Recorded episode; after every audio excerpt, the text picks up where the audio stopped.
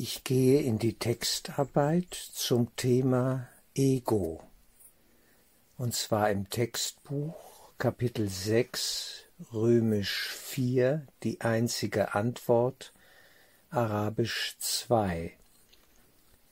Als Gott dich schuf, machte er dich zu einem Teil von sich.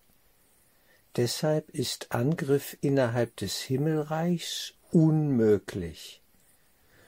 Du hast das Ego ohne Liebe gemacht, somit liebt es dich nicht. Du konntest ohne Liebe nicht im Himmelreich bleiben, und da das Himmelreich Liebe ist, glaubst du, ohne sie zu sein. Dadurch kann das Ego sich als getrennt und außerhalb seines Machers sehen und so für jenen Teil deines Geistes sprechen, der glaubt, du seist getrennt und außerhalb von Gottes Geist.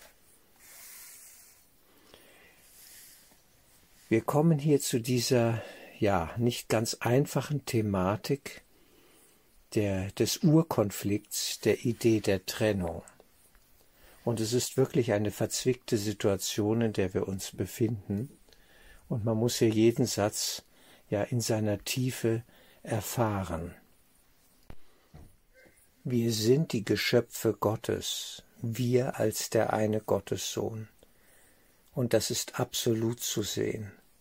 Das ist in Ewigkeit so. Wir können da nicht rausfallen. Aus der Liebe des Vaters kann der Sohn nicht rausfallen. Und bitte Sohn und ja, die Geschlechtlichkeit äh, jenseits von Mann und Frau jetzt sehen. Ja, da sind alle mit gemeint. Das ist ganz klar. Deshalb ist Angriff innerhalb des Himmelreichs unmöglich. Angriff ist nur möglich, wenn Trennung da ist. Aber in Gott gibt es keine Trennung. Der Vater und der Sohn sind eins. Wie wunderbar. Absolut eins in Ewigkeit. Und jetzt kommt dieser Satz. Du hast das Ego ohne Liebe gemacht, somit liebt es dich nicht. Wir kommen zu dieser schwierigen Thematik der Idee der Trennung, die es ja eigentlich nicht gibt. Sie ist absolut gesehen überhaupt nicht existent. Wir nennen das das Ego, die Idee der Trennung, getrennt sein zu wollen, als wäre diese kleine Wahnidee in Ewigkeit aufgetaucht und der Gottessohn vergaß zu lassen, zu lachen, wie es an anderer Stelle im Textbuch heißt es gibt keine absolut befriedigende, intellektuell befriedigende Antwort auf diese Frage, ja, die ja in der Regel keine Frage ist, sondern eine Tatsachenbeschreibung, eine Annahme, wie kam es denn nun zur Idee der Trennung, als gäbe es sie? Es gibt sie absolut gesehen nicht. Es gibt sie nur relativ gesehen in unserem Geist, der träumt von Trennung. Ja? Und da sind wir reingefallen sozusagen. Wir haben ein Interesse gezeigt für diese Wahnidee. Und in dem Moment greift der Placebo-Effekt. Wer daran glaubt, der erlebt es auch. Ganz einfach. Die Idee der Trennung ist ein Glaubenskonzept, eben eine Wahnidee, die in sich selbst kein Leben hat.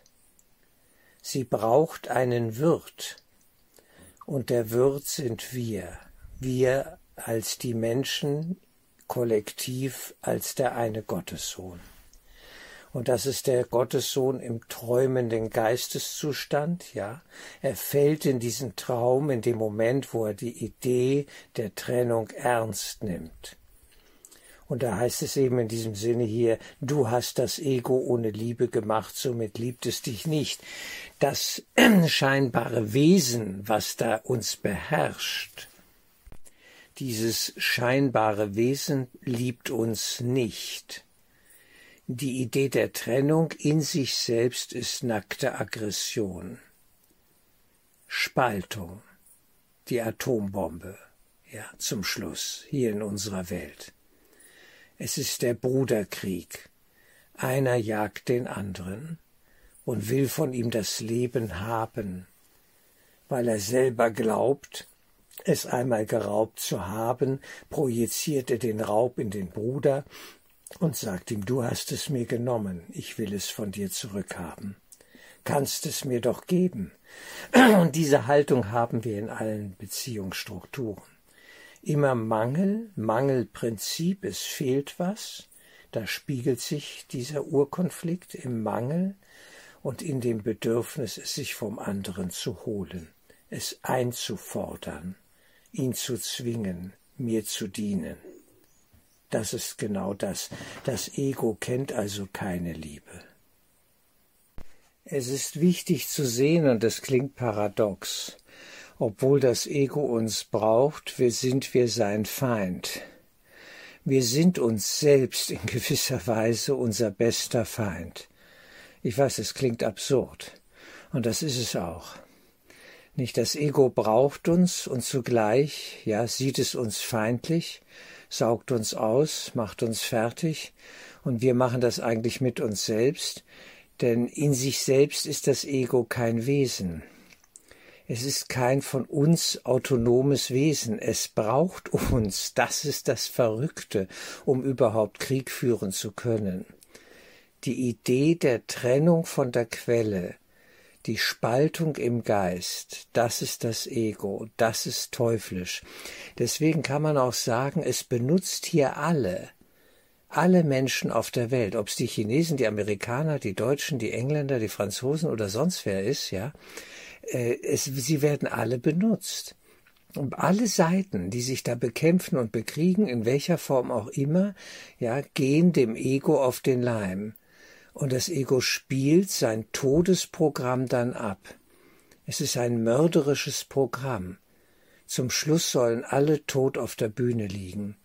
Und selbst dann jagt es uns noch durch die jenseitigen Welten, ja, weil ja die körperliche Ebene auch eine Illusionsebene ist und das eigentliche Problem nicht im Körper liegt, sondern im Geist. Im träumenden Geist müssen wir hier genauer sagen.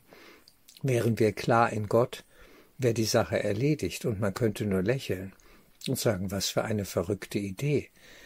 Da mache ich doch gar nicht erst mit, ich bin doch nicht wahnsinnig. Ja, das ist ja, das ist ja absurd. Und insofern ist diese Welt, wenn man sie allein von kriegerischen Standpunkten her mal beurteilt, in sich völlig absurd. Wer heute Sieger ist, ist morgen Verlierer. Die Chinesen werden sich rächen, natürlich werden sie sich rächen am Westen weil sie sich gedemütigt fühlen durch den Opiumkrieg, den Boxeraufstand, all diese Dinge, was damals war im, im 19. Jahrhundert.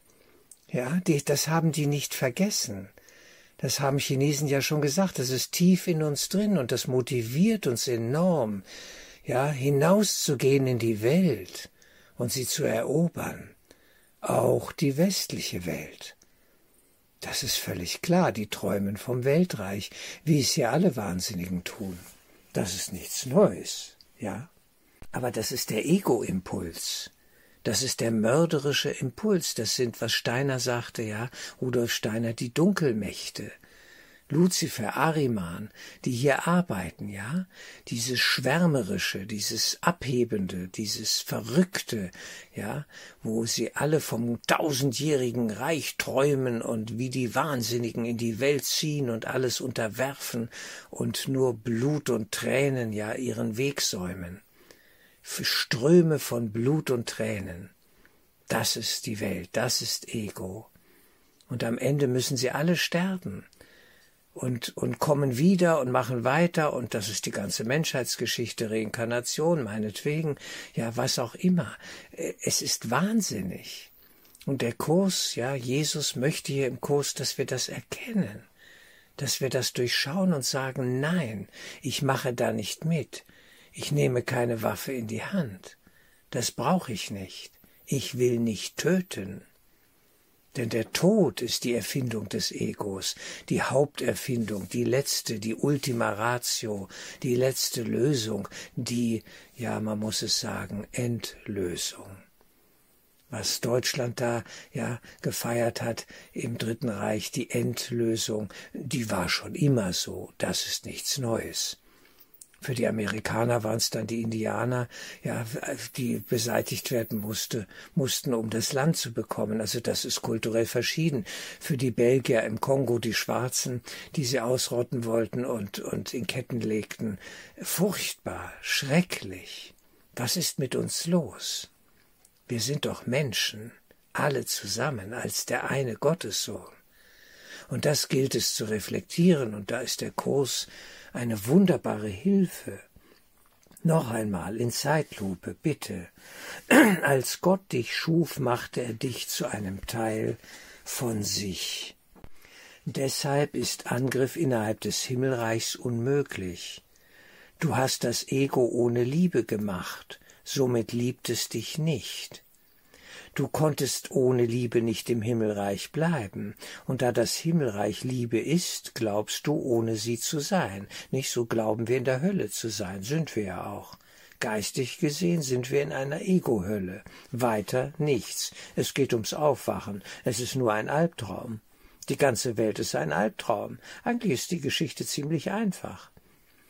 Dadurch kann das Ego sich als getrennt und außerhalb seines Machers sehen. Ja, nicht? Wir glauben, ohne Liebe zu sein.